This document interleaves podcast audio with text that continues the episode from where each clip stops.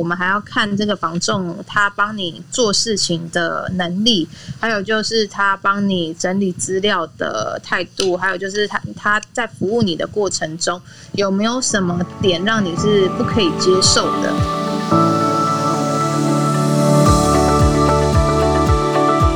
大家晚安，大家好，欢迎大家收听今夜一杯啊！今天的时间是二零二一年的八月二十六号。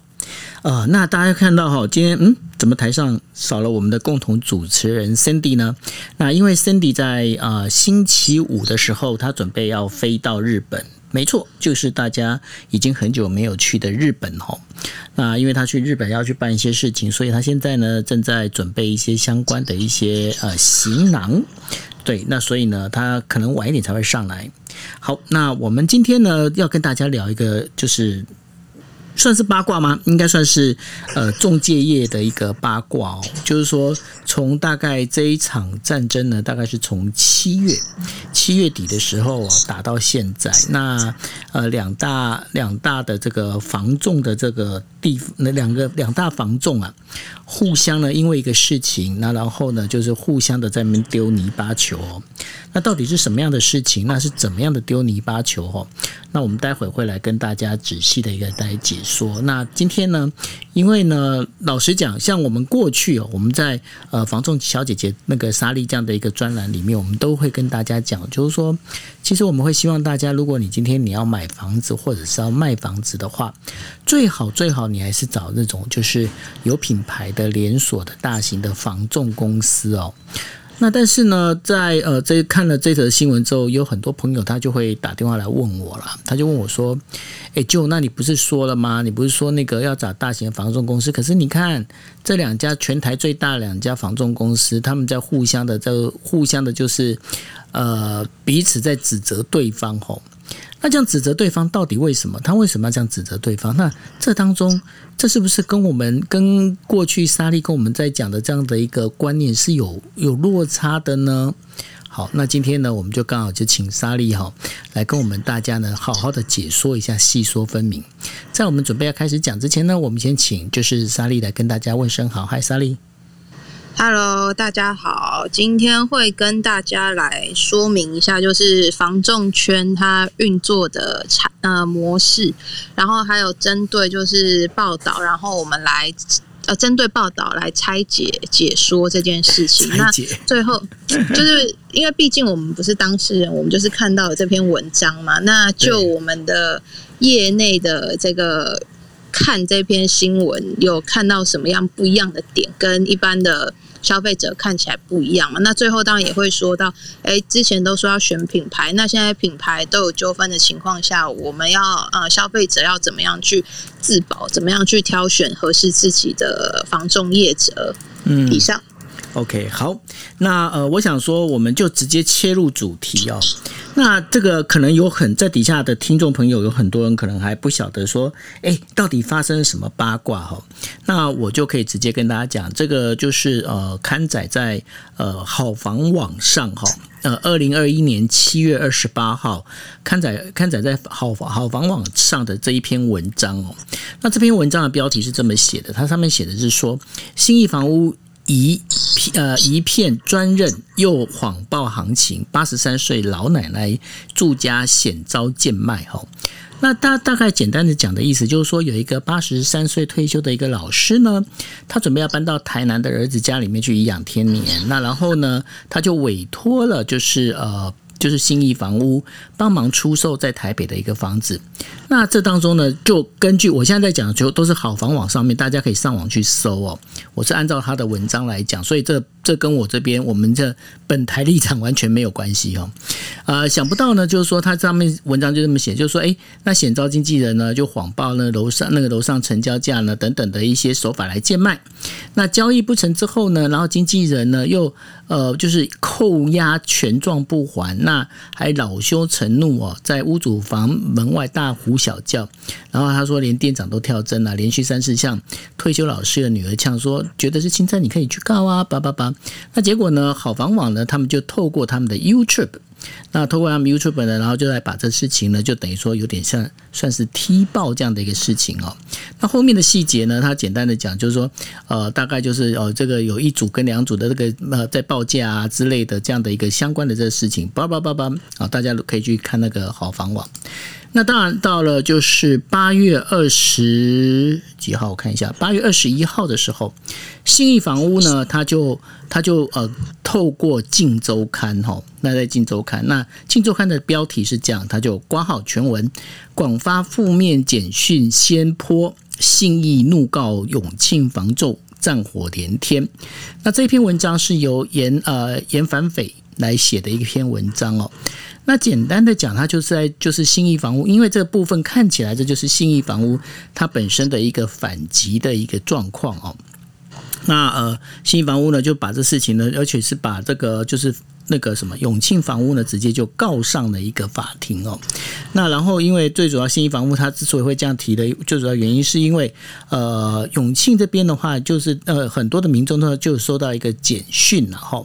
那这简讯呢，就是上面就。就是写说哦，就是信任带来诈骗呐，然后信义房屋业务呛可以来告八十三岁叶奶奶被诓险遭低价卖房，然后最后呢还点了就是那个是永庆房屋的好房网的好房网 TV 的 YouTube 频道，然后呢把这东西做上去那。对于那个新一房屋来讲，新一房屋就觉得哈，就是说，哎，这样的一个做法好像是不太对哦，哈。那然后新一房屋当然就准备要提告啊，这些东西的。那谈到这些事情里面，老实讲啦，就我是一个做呃新呃新闻专业的人出来看的话，我觉得现在是两边就是在互互丢泥巴球哦。那为什么会有这样互丢泥巴球？我想说，那个呃，莎莉，你本身你是在那个业界里面哦，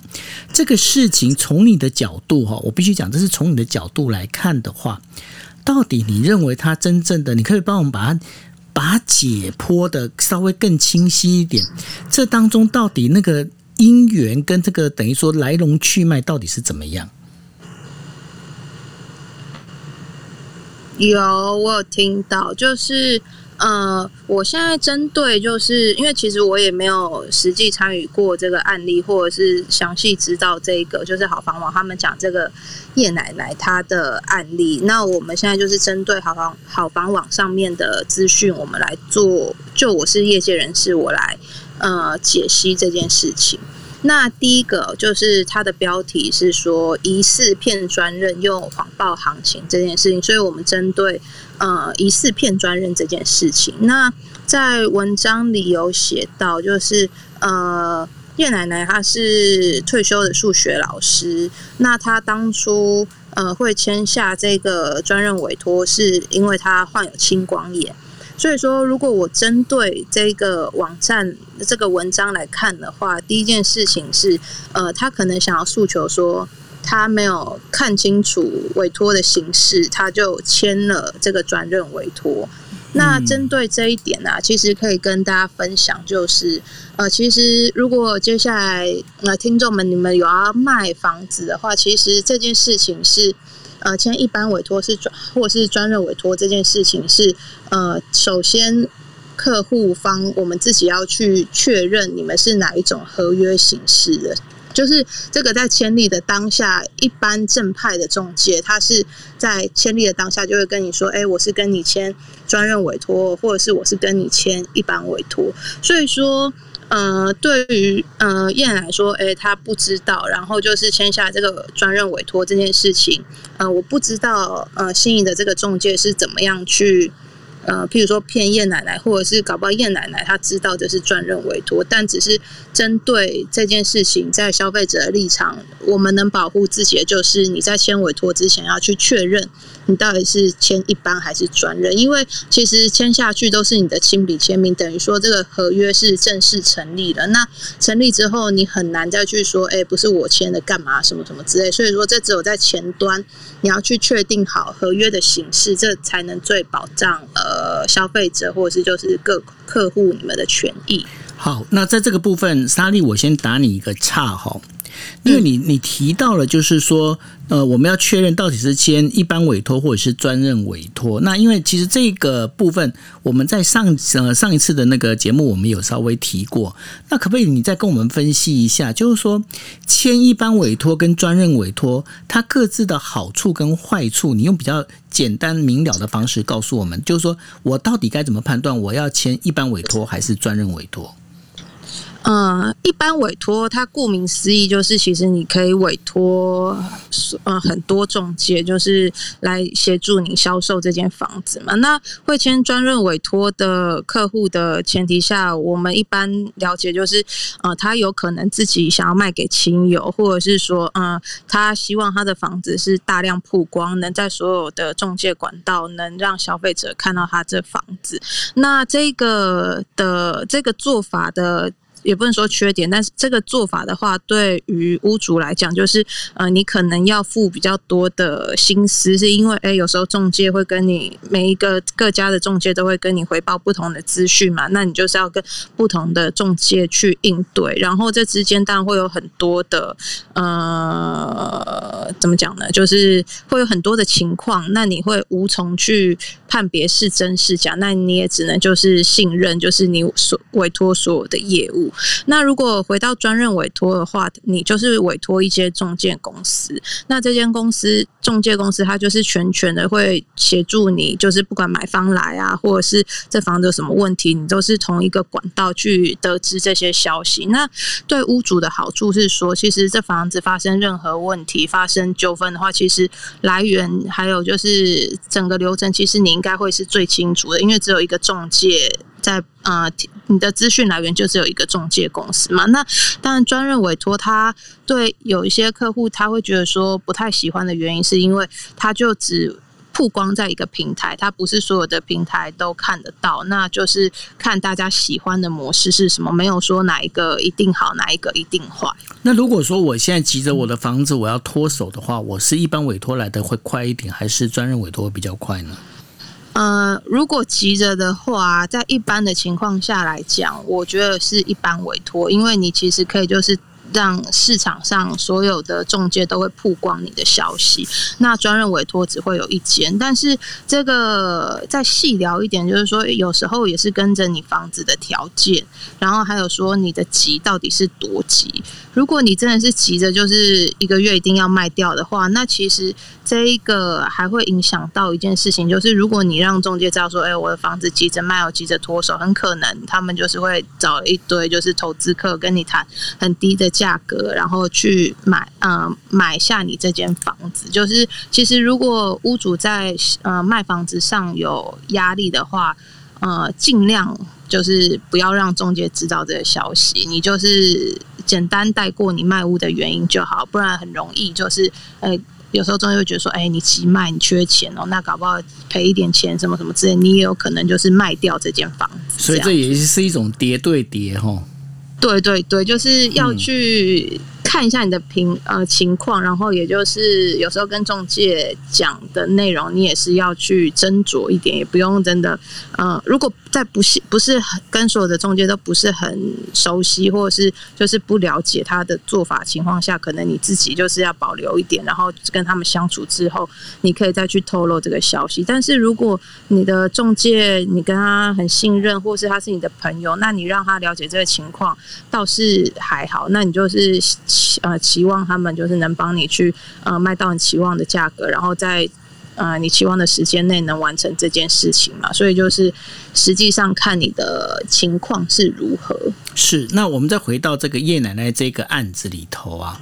那然后他接下来，他接下来他其实好像在那个什么，在永跟永庆跟呃信义之间的一个相互的这个。不管他的中介经纪人，他在处理方式上一直有一些问题出现，对不对？嗯，好，那我们就先讲这一位信义房屋中介的处理方式哦。如果我身为同业，那看他在跟客户的应对上来讲，我觉得。他的态度，还有就是服务的这个过程，确实是有瑕疵的。因为呃，一般就我而言，我不会去跟客户吵架，或者是就是呛他说什么你去告啊，干嘛什么什么之类。因为其实中介本来就是与人为善嘛，对不对？对对对对，我们是呃以和为贵，然后就是希望说呃这个交易流程大家是开开心心的嘛，所以说在服务态度上，我当然不会说，哎，那你就不要卖啊，或者是说，哦，那你就去找别人啊，那你要告就去告啊，因为这件事情呃跟服务的本意就有落差，所以说我觉得呃这个新房屋的业务确实在沟通或是服务上的这个部分有可以改进的地方。嗯，对，好。那然后接下来，其实他们当中，因为我们在讲说无风不起浪哦，那会造成这个后面的这个整个服务态度的一个不好跟恶劣，是不是叶奶奶她本身也是被呃其他的就是应该怎么讲中介开始有一些在她耳边吹风，还是怎么样的一个做法呢？还是就是你就她整个叙述看起来的话，嗯，我针对文章我看到的几个点，我觉得。呃，比较可以拿出来讲的，就是对第一个，他们这一个文章的过程中，其实一直有讲到一个成交价，呃，卖的比楼上便宜，诸如此类的这个一件事情。对对。那第二个，我还有看到一个点，就是呃，在好房网上面写的，买方后来寄了纯正信函，要叶奶奶赔偿十万。是。那我看到这个十万，就我们业界来讲，呃。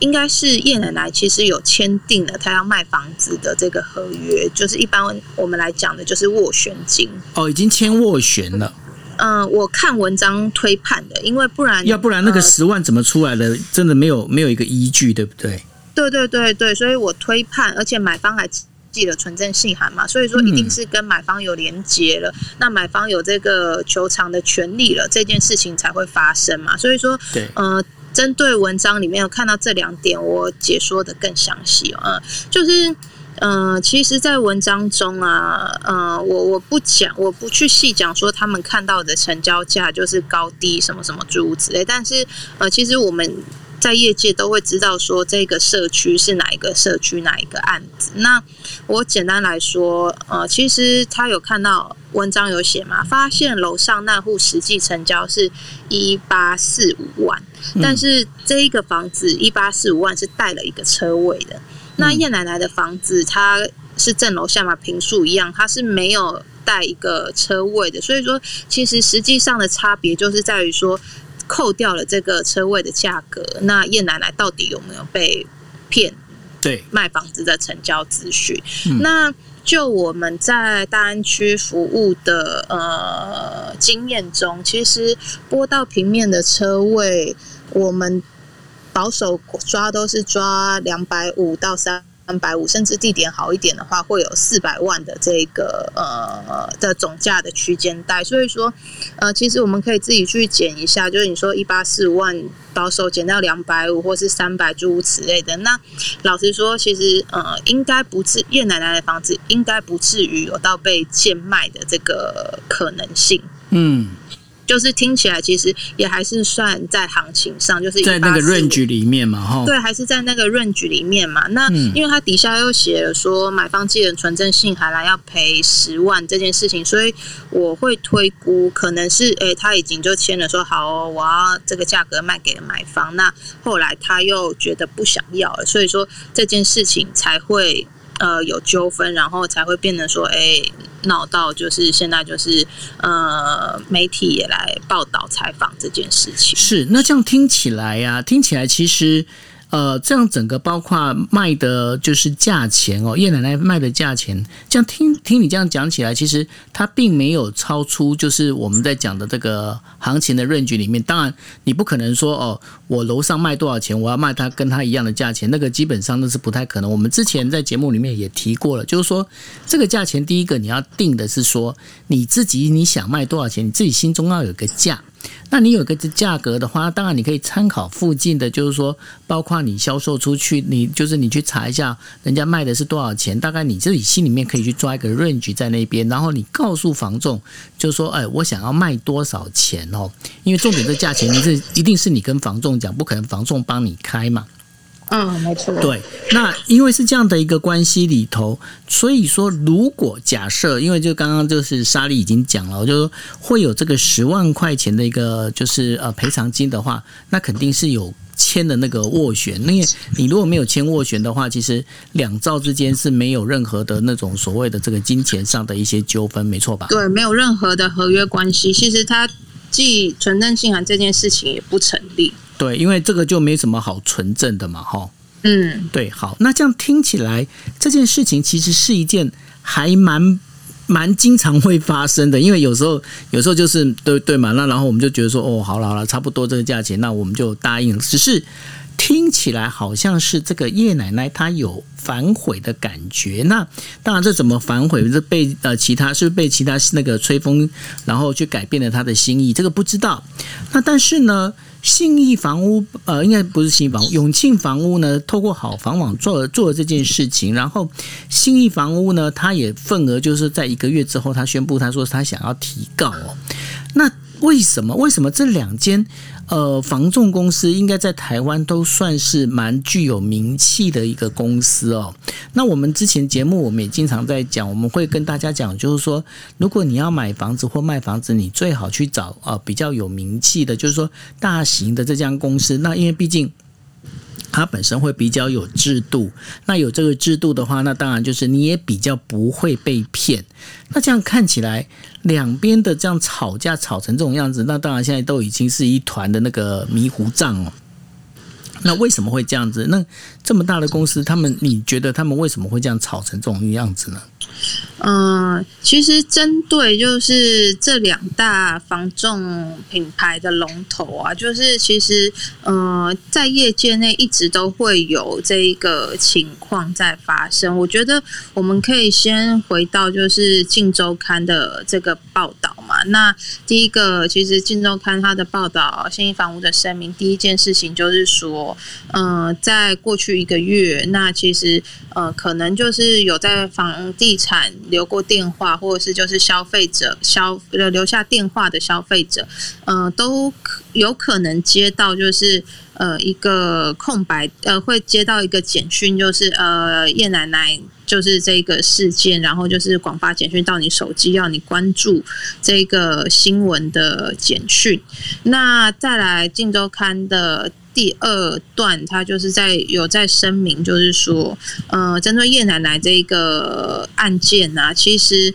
如果把车位扣除掉的话，新义房屋帮他谈成的价格还比楼上的成交价高，没有谎报的这个事情。所以说，嗯，我我简单再讲一下信义跟永庆这件事情，其实，在中介业。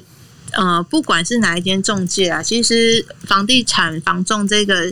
行业已经呃维持很多年了。那早期会从事房仲这个工作的，呃，应该是说房仲房仲这个工作的由来是，呃，其实是以前早期会有那一种，就是会帮忙人家媒合的这个名字叫什么？你说。那个吗？那个砍高砍高啊吗？砍对对对，砍高啊，就是其实防重这个工作的源头是砍高啊的这个这个的怎么讲？起源对，起源是这一个。那所以说回过头来到现在的防重业，就是。呃，它其实现在已经有非常多的比较保护消费者的这一个法规习惯了，可是还是会有早期一些房地产的这一个习性在，就是呃，你说可能有时候为了你说房地产一个案子都是几百几千万起跳的，那他们为了赚钱，难免都是会有一些手法或者是就是手段来让自己的案子能够成功嘛，所以说这一件事。情在房仲业是你你一定一定一定会遇到的，所以它并不是什么特别的新闻，只是现在就是被拿上台面来讨论这件事情。那这样听你讲起来，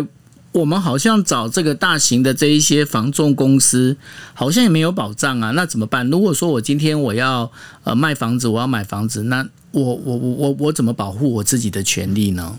嗯，我先讲在消费者端，我我通常会怎么建议客户，就是去保障你的权益哦。其实，呃，就我经验来讲啊，就是我做业务的这个生涯里面，其实我客户跟我买房子，其实他是信任我这个人，然后他相信我对我做事的方式，或是我做事的态度，嗯，那。进而，其实信义房屋是替我个人加分，就是哎，这个公司它的品牌不错，那它的呃形象好，它给消费者的呃保障也很多。那其实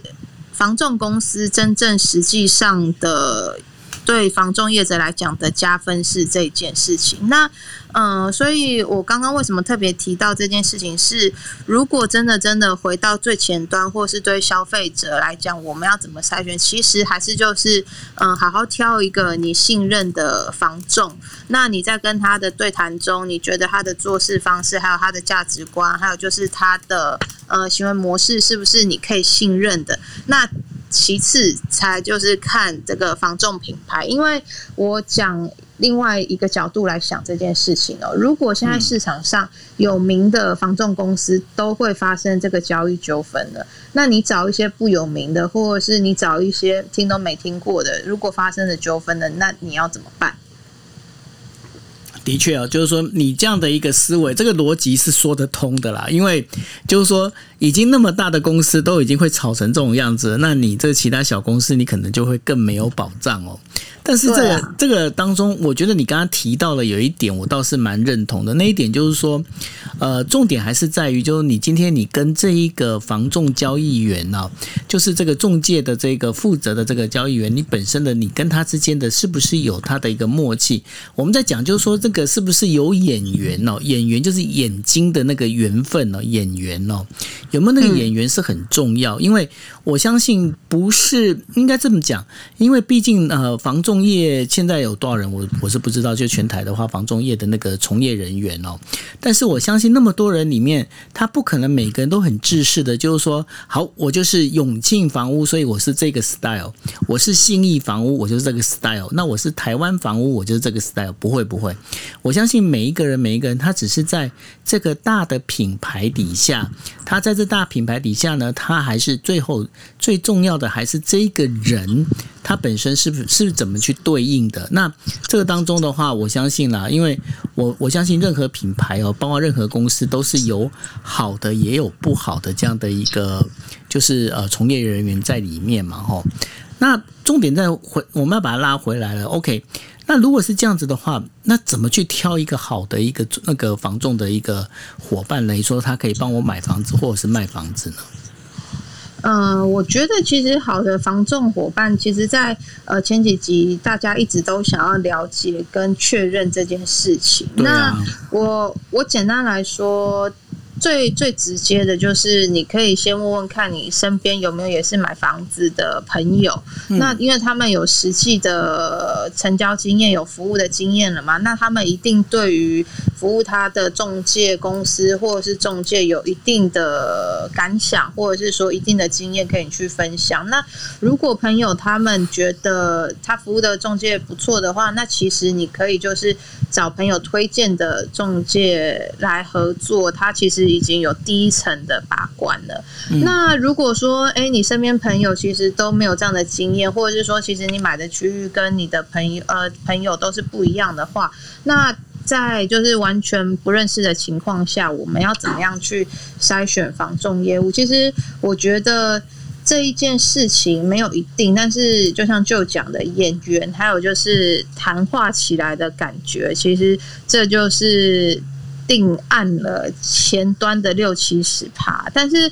为什么六七十趴？是因为后面的。呃，三至十趴，我们还要看这个房仲他帮你做事情的能力，还有就是他帮你整理资料的态度，还有就是他他在服务你的过程中有没有什么点让你是不可以接受的？那这就是没有办法一眼就确定的事情，就是你只能在看房子的过程中跟多跟他接触啊，然后去了解他这个人这样子，这只能就是靠后面相处来慢。慢慢了解这个人，因为其实这个就跟交朋友一样，朋友你也不是说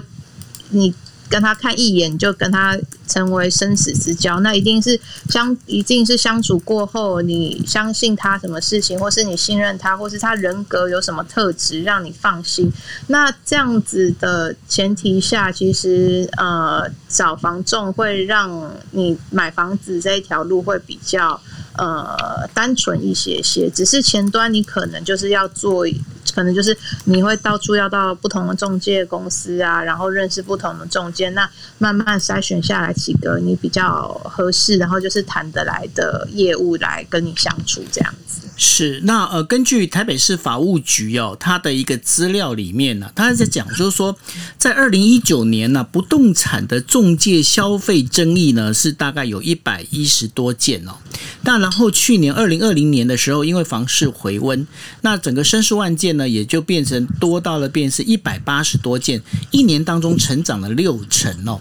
那这当中呢，被申诉最大的问题哦，就是很多都是买了房子之后啊，发现房屋有瑕疵啊，那比方说有一些呃渗漏水的一些问题啦，或者是他们就质疑说防重业者没有充分的去把关哦。那因为是这样的，还有包括就是事后的一个协助态度变。就像我们刚才提到的这个，呃，就是呃，用呃好房网里面上面讲的，就是说讲新义房屋的那个，呃，就是他们的店长啊，这种态度啊不好啊之类的这样子状况哦。那像这个部分的话，到底买买房子买完房子之后，中介业者他就是该负责到什么样的地步啊？呃，其实站在中介的角度来讲，我们要尽的本分跟义务，就是完全详尽告知这个房子呃现况，跟它以及有存在的问题，让呃买方知道。因为其实就像就讲的，你看。呃，去年的交易纠纷来说，其实大部分很高很高的比例都是来自于房子有渗漏水的这个屋况，然后可能是他买到之后才发才发现，那可能屋主也没有讲，中介公司也没有讲，那再也有就是说，呃，可能在跟中介的沟通过程中啊，有一些。误会，或者是说就是服务上面的流程不好，这也会造成就是呃交交易的纠纷嘛。那嗯，所以说其实呃回过头来讲这个问题，就是最大的呃。流程最大的纠纷，其实主要都还是来自于屋况这件事情。那屋况这件事情，有时候屋主不说，其实中介也不会知道。因为像现在有很多的装潢啊，那它天花板啊，都其实都包起来了。那屋况整个系统柜也都做好，其实我们根本也看不清楚它实际的这个详细的情况有没有渗漏水嘛。所以说，是，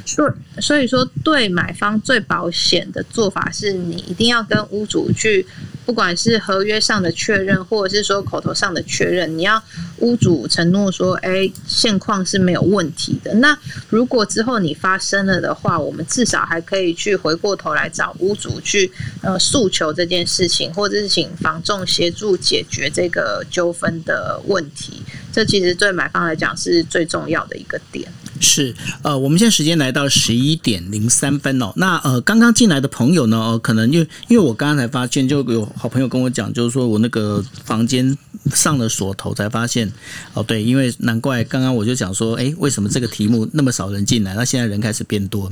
好，那呃，我想说这个部分的话，我要跟大家先简单讲一下，我们今天在聊什么哦。那今天我们在聊的呢，就是呃，好房网哦。大家如果都知道的好房网的话，好房网在二零二一年的七月二十。八号的时候呢，他有登载了一篇文章。那这篇文章上面在提的就是讲说，新义房屋你一专呃骗专任又谎报行情，然后八十三岁老奶奶住家险遭贱卖的这件事情哦。那我们从文章里头我们看完之后，到后面我们在呃透过那个沙莉在跟我们做分析的时候，大概可以分析几样重点。第一个呢。这一间房子，它本身的这个就是呃，应该是说叶奶奶她本身卖出来的这个价钱呢，这样整个听起来，因为它如果跟上呃它楼上的这个价格比的话，因为楼上是其实它的那个虽然说一样的大小，但是它多了停车位哦。那诶，莎莉你说停车位大概是四百万嘛？吼。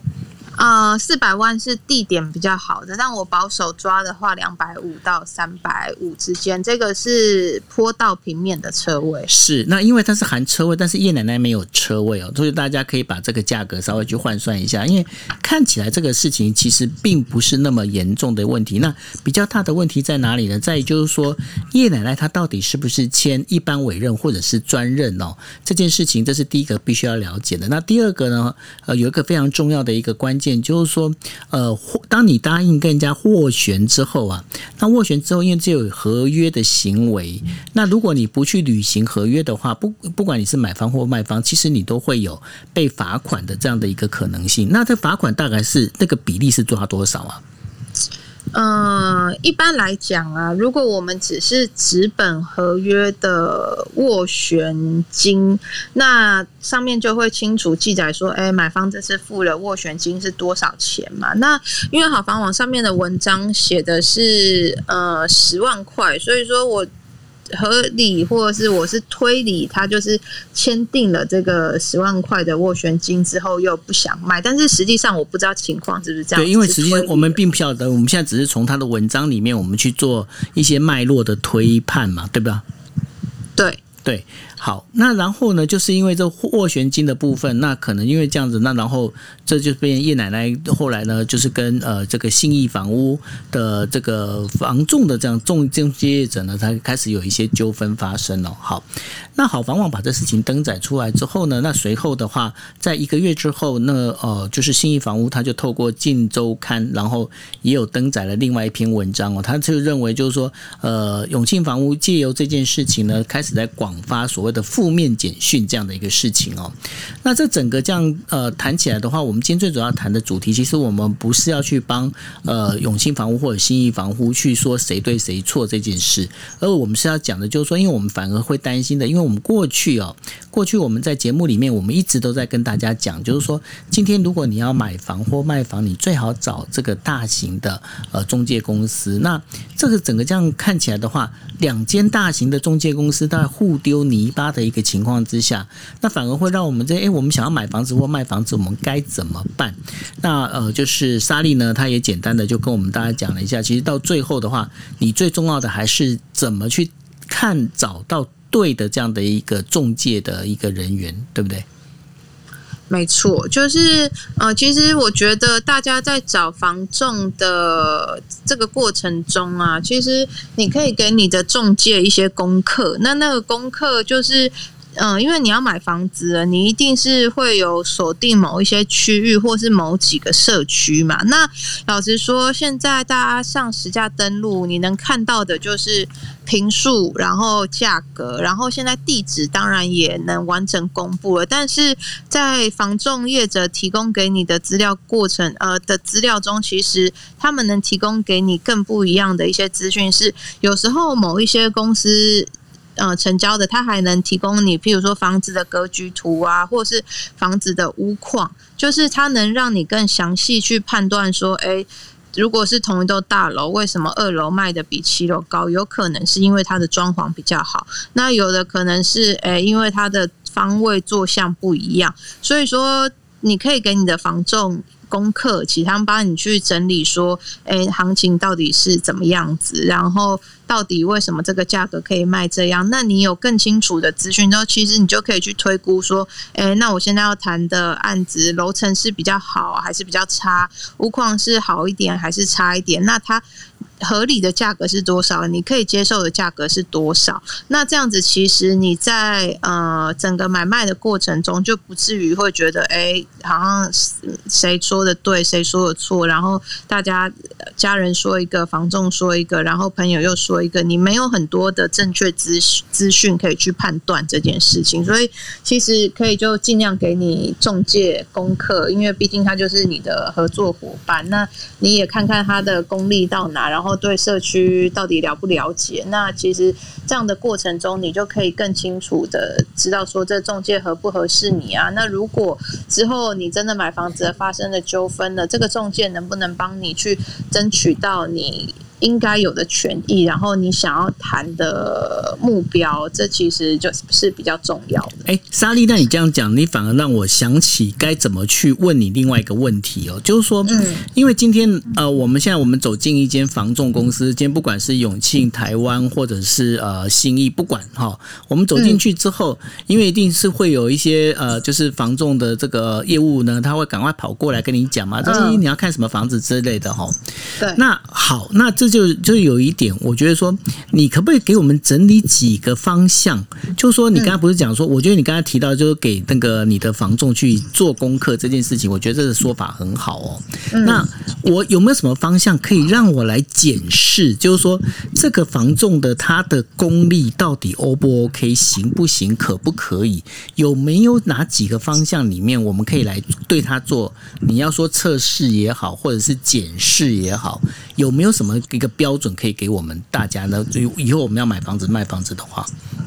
我其实经验分享哦，就是会，如果你就是刚买房子，因为刚踏入房仲圈呃店，就是要买房子的话，其实你第一时间跟这个房仲房仲的服务人员，你谈话个五分钟十分钟，你自己大概就可以感觉到这个人他的。呃，谈吐怎么样啦？还有就是稳不稳重啦？还有说对这里的地区或者是对这里的行情熟不熟悉？这是其实谈话的过程中，你自己就可以有一些判断了。嗯，那你其实就可以去选择说，哎，有的可能经验不多嘛，那你自己也是经，如果你自己也是第一次买房子的的客户的话，你可能会希望说，我希望呃经验多一点的房仲来服务你，这样子如果有什么问题，或是你。没有注意到的问题，搞不好资深一点的中介能协助你看到你没有注意的事情，这是一个。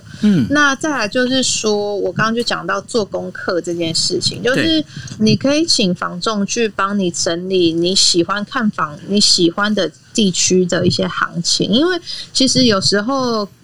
一条巷子、一条街，它行情隔着就一平会差个五万、十万，那。这个原因到底是什么？你可以请那个房东去跟你做说明，因为其实他们才是最熟悉这个地区的。有时候其实就是像呃，差一条巷子，它就不是学区啦，或者是说差一条巷子，呃，就是接近公庙啊，这也会影响到房价非常多的这个价格嘛。所以说，其实如果你在实价登录有看不懂或是看不了解，为什么这个卖的比较高，这比较低，明明就是同一个区域的话，你可以就去问你的房仲，你请他解释。那如果他能解答到你的话，那代表说他的经验是在你之上嘛？那他能替你解决问题，那这个中介对你来讲，至少就还能帮助你解决到这个问题，是呃，就对你是有帮助的。那第三点是我刚刚也有提到，如果接下来这个买房子买下来了，或者是谈价过程中，你觉得你的中介能去帮你谈到？嗯，和你想要的条件嘛，或者是说，如果到时候发生纠纷了，他能不能站在你的角度去帮你争取一些你的权益？那这一个部分只能就是你也还是要跟你的中介多多互相往来。就是其实简单来讲，买房子你最担心的就是怕漏水嘛。对。那在漏水的这个情况下，你可以去请房仲帮你再三的确认说有没有这个问题呀？那如果呃，屋主都说没有，你买了的话又有这件事情的话，他的做法是什么？那他能帮你怎么样去解决这件事情？都是你有，你都可以提出来跟中介去了解，然后讨论，就是到底他会怎么样去协助你处理这件事情。就是反正你有任何的担心，你有任何的纠纷，就是去找你现在在服务的中介，你就是是去跟他确认。那你就可以看，如果你现在就有十几个中介在联络好了，那每一个的回答你去看。看哪一个是最符合你想要的，哪一个是最贴近你心里想的，那其实那个中介就已经符合你的标准了。所以说，呃，这个当中就是从几个，包括给他做功课，然后去跟他谈一些简单的跟这个房子有关的一些事情，看到底是你懂得多还是他懂得多。如果你懂得都还比他多的话，那其实这个房仲他可能就不太适合你，并不是说他不他不够资格，只是说你可能已经懂得比他多，你应该找个比你更懂的，这样子没错嘛？吼，对啊。一般的情况是这样。那如果我讲特殊一点的，其实有一些客户他也喜欢，他反而喜欢挑没经验的。为什么？就因为他就如果他想要叫那没经验的中介去做什么，那没经验的经验就会都会去帮他做啊，就是比较好使唤。简单来讲，哦，但是这个部分比较多出现在投资客啊，嗯就是他买卖的过程已经非常熟悉了，那有时候他就会想要，哎、这个合约不不要这样走啊，然后可不可以这样啊？就是他会知道更多转弯的方式，那他就希望说找呃简单一点的，然后比较好说话的中介去帮他谈成这件事情。所以这样听起来，那个房仲跟买卖房子的这个消费者之间根本就是叠对叠嘛。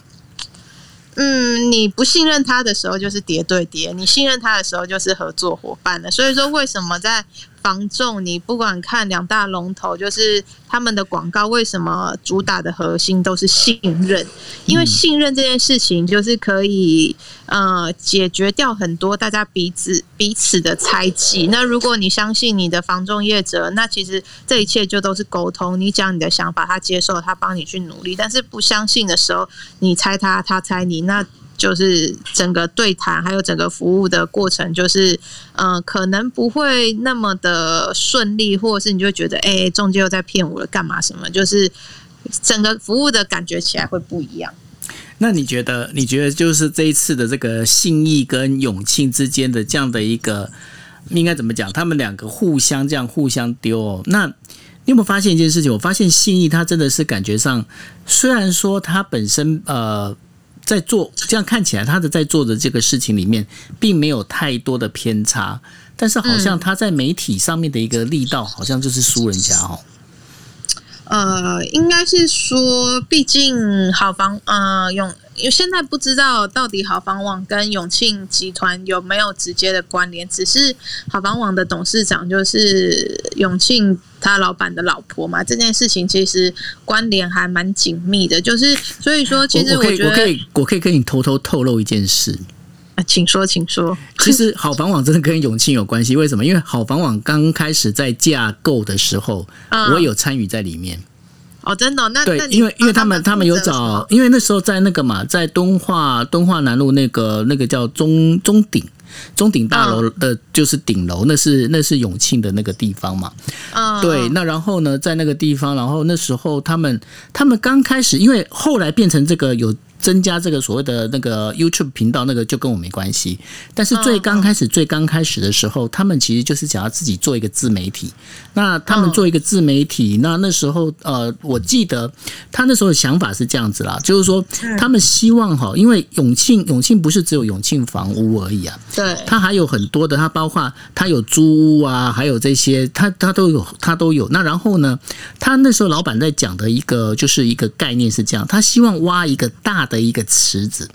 嗯那就是这个大池子就是用好房网来当大池子，但是大池子怎么做呢？它就要让很多的这个对于不管你要买房、租屋或者是卖房的这所有的这一些可能性的 TA 全部进到这大池子里面。嗯它在进到这大池子里面之后呢，它要再把它分开分类。分类，比方说，好，你是要卖房买房的，这个买房卖房，你又你就是会进到一个小的，就第二个第二个池子，你知道吗？嗯，然后你分流到不同的对单位，，他用这样分流，所以说他当时哦，我必须讲实话，当时我在听他这整个概念的时候，我觉得我很佩服他，为什么？嗯因为他把所有的就是你的潜在客户，他全部挖到这个大池子里面来了。对对对，他挖到里面来，然后他再继续做做分流。好，OK，你今天你是学生族群，那没关系，我就先放到这个所谓租屋网的租屋这边，嗯我慢慢养。养养久了，嗯然后我用什么养？我用好房网的这所有的这些跟房屋有关的这些讯息，我来养你。嗯我喂你嘛，喂你吃。那你看习惯之后，那然后你就会哦，然后慢慢的就他就把这个流导啊，哎，等等这个学生他可能出了社会，他出了社会，他可能赚了第一桶金，他想要买房子了。嗯哎，他就可以开始，或者是他想要租房子了，他可能就跳到别的，就是另外一个。所以说，他在整个在做这个整个数位规划的时候，他做的非常的有他的一个规划跟一个想法。但是而且他铺陈的时间很长，就是从对租屋到买屋，然后还有就是观看的文章这件事情，其实他全面都把它做起来了。对他整个他把他做的这个流程做的，我觉得是很完善。因为他那个，因为那个老板他就举的那个例子，我一听就懂了。因为他就讲嘛，我要挖一个大池子，然后我要把不同的鱼养到不同的鱼之后，我把它塞到不同的分流到不同的池子，这很容易懂，对吧？那对对对对。但是问题是，就是说。你看哦，新意房屋其实它的财力并不会输给永庆房屋，对不对？对啊，对。但是呢，为什么新意房屋没做这件事情？我到现在还是百思不得其解。那就你在业界看的话，你觉得为什么他们会有这样的一个差别呢？我觉得现在其实差别就在于永庆他们真的多了一个自媒体的平台，然后其实这呃不能说自媒体啊，媒体的平台，然后。他们可以去发生他们呃想发生的事情，或是他们关注的事情。那现在其实就是数位化时代嘛。你说谁现在不用手机查资讯，谁不用网络看文章？我觉得其实他们这个做法，我也我也觉得很认同。就是其实这件事情是很符合现在年轻人或者是世代的潮流，就是呃的的这个使用情。习惯嘛，那至于信义为什么没那么做呢？我实在也不是很理解。那只是他做起来的话呢，我也会还蛮期待的。就是至少信义不用每次就是哎都是回应永庆的一些文章嘛，然后就是一直回应，一直回应。就是如果他们能自己出来做一个平台，然后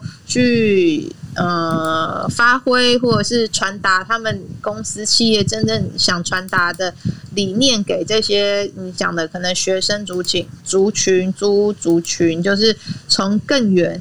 的时空来养这些潜在客户的话，我相信他们之后的发展或是一定会越做越大。对啊，所以这个是蛮期待他们之后可以改进的这样。对啊，因为我不晓得说在底下听众里面有没有是呃，就是呃业界哦，就是不管是你是永庆或者是新义的哦，就是说我觉得啦，我觉得真的是可以去反映一下，因为我觉得永庆房屋在做这件事情上，我必须要给他真的掌声，因为我觉得他做的很好，因为。也必须讲嘛，好，访网之前我跟他写稿，他还是有给我稿费啊，对不对？好，OK，好，那但是呢，但是新意房屋我真的是还蛮鼓励他，他自己可以去做他自己的自媒体出来，尤其是现在就像你讲的，因为这个，因为买房子这件事情哦，说实话，它是一个，它是一个比较长，必须要花长时间去思考跟消费的一个事情，它不是用那种冲动购买，对不对？嗯，当然没错，当然还是有很多人有那个财力可以冲动购买了，但绝对不会是我。就一般常见情况，大家是哎思考一阵子，然后也是慢慢看房子才会去做到这个决策。所以说，确实买房子是一个很长的一个过程。是啊，所以说多花一些想呃心思哦，然后慢慢的去培养跟你认同的这样的一个，我觉得我觉得这个是一个很重要，就是是在房仲业里面哦，他们应该要做这件事情。当然，我也很希望哦，就是说。不，不要只有好房网，就是新意房屋，你也可以自己去做你自己的一个媒体出来。那这当中其实讲的有点题目有点偏哦，因为呃，现在其实有很多的呃，就是企业开始在做自己的媒体，开始在做自我发声。但是我说真的，因为我觉得有很多人在做自我媒体的自媒体的时候啊，他遇到最大的问题在哪里？他没有战略。他如果他有战略的话，就像我刚才提到的，因为像我刚才在提永庆房屋那个架构，我相信底下所有朋友应该一听他，你们就很清楚，他把自己呢就整个一个区隔开来，而且呢，他每一个每一个分流是对应不同的网站哦，他把它网站是整个拆开来的哦，因为因为大概这个这个那个沙利应该比较清楚吧，因为永庆的租屋的部分跟那个买买屋卖屋的部分那是不一样的，对不对？对啊，其实简单来说，就是他用了媒体这一块，就是呃，吸引到了他会读他的客群。那再来就是这些客群看久了他们网站的文章，那一定潜在的就是会变成他们认同的观众嘛。那如果到时候。他真的有需要的话，那就是在分众到各个不同的集团、各个不同的品牌。那其实等于说，这个媒体的网站在前端就已经帮他们先沟通好了，然后去建立好消费者的信任感了。那在后端，他进入到了不管是租屋、买屋，或者是呃外县市的一些永庆不动产的集团，他们就一定会有一定的熟熟识或是熟悉度，那会更信任、更了解这个品牌。我觉得其实这是一个呃现在企业还有就是大家都要学习的一种观点。是，那这也是我们呢。我们现在在这个今夜一杯里面，我们为什么会邀请就是莎莉来跟大家来讲跟房仲有关的这些相关的事情？其实那也是因为我跟莎莉在那边聊聊完聊久了之后呢，我就跟莎莉讲，我说其实我希望我们是可以建立一个这样的一个频道出来哦，让大家能够了解。那对于就是包括你要怎么买房卖房啊这些东西的话，能够有一个更深的、更深刻的一些理解。所以呢，我还特地请莎莉去开了一个他。自己专用的一个 I G 的一个就是 Instagram 的一个账号哦，那所以呢，大家如果你们对于就是未来你们有可能要买房或卖房的话，我会建议大家，你现在可以点他的头像哦，你点他的头像，然后他头像底下的话，他有他的那个 Instagram 的那个账号，那所以呢，大家可以就是去 follow 他的 Instagram 账号，然后呢，你可以透过 Instagram 账号里头的话，你可以发讯息给他。那我必须跟大家讲，因为莎莉他是一个非常专业的一个呃房仲，那另外的话，哎。你的背景，你本身过去是学的是呃室内设计，对吧？啊，平面。我高中其实是念复兴美工，然后所以说有一些设计的专业背景。那我大学的时候，我就转念去品转念品牌嘛，因为其实我们会设计之后，接下来就是想着你的商品要怎么卖，然后要去怎么样找到客群。所以说我大学的时候就转主修就是品牌建构还有行销的这个领域。那再来就是毕业之后，那原本第一份工作。是跟房地产的行销企划有相关，那所以才去了解到房地产。那那时候觉得，哎，其实中介这一个行业也还蛮有蛮特别的，所以说才去转向到做中介这个工作。是，然后莎莉呢，她现在专门中介的，你中介就是大安区。嗯，我主要是大安区啊，但是其实如果客户有需要的话，当然是还是全部都呃台主要是台北市双呃台北新北市这两个区域都还是能服务。那外县市的话，就是会帮忙介绍，但是我能力比较没有到外县市的这个区块这样。因为你比较喜欢蛋黄区。我也没有喜欢，就比较熟悉这样子。不要害羞，对，好。那所以呢，我们现在时间还剩下四分钟哦。那我想请呃莎莉，你要不要跟大家简单做一个结论？就是说，今天哦，在包括了，就我们在提到了，就呃像呃北市府的那个法务局，他也提到了嘛，哦，就是说现在整个一个房仲纠纷呢，已经就是大概跟。呃，二零二零年的时候已经比二零一九年多了六成哦。那这样整一个状况里面，我们在整个不管是选房仲也好，选那个房仲人员也好，然后我们要买房卖房也好，这一些当中有哪些的绵绵角角，你要不要跟大家用比较等于说呃详细的方式跟大家讲完一下？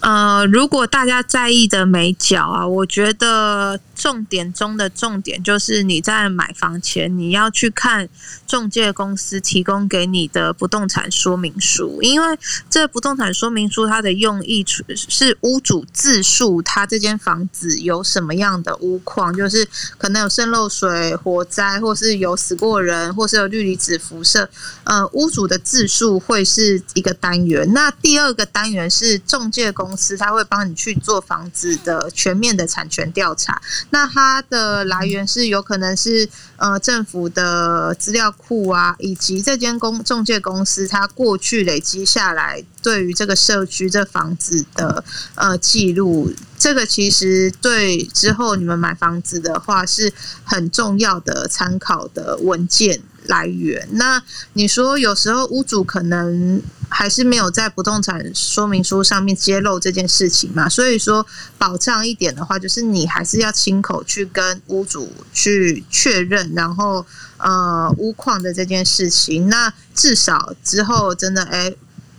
真的你买了之后啊，发生了什么屋况问题，我们还能回过头来找屋主，请他负他应该负责的法律责任。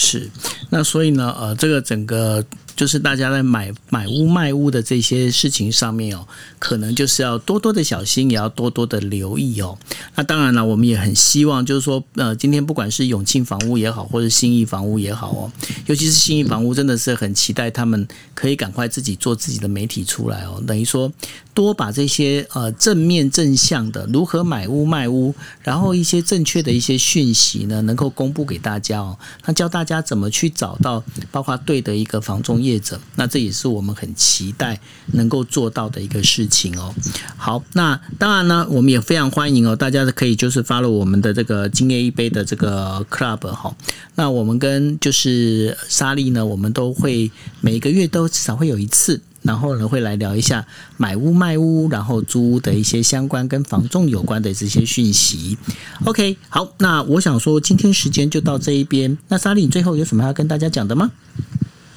呃，大部分就是今天对谈的内容吧。那如果有什么比较自己个别的问题的话，其实可以就加我 IG，然后留言。那如果能协助到大家的话，我会尽量就是讯息回复大家。是，那然后呢？呃，就是莎莉她本身也有很多的学长学姐啊。那所以刚刚虽然说莎莉在讲，她本身只负责是大安区比较主要大安区，然后扩及到新北市这样子而已。但是呢，如果你有其他的一些地方，或者是想要请他帮忙的话，大家也都可以在 IG 上就是发讯息给他哦。OK，好，那我们今天的节目就到这一边。那很明显的，我们的 Cindy 呢，他还是忙到现在还没办法上来。那于是呢，他今天就缺席了。OK，好，那我们就跟大家说晚安，拜拜喽。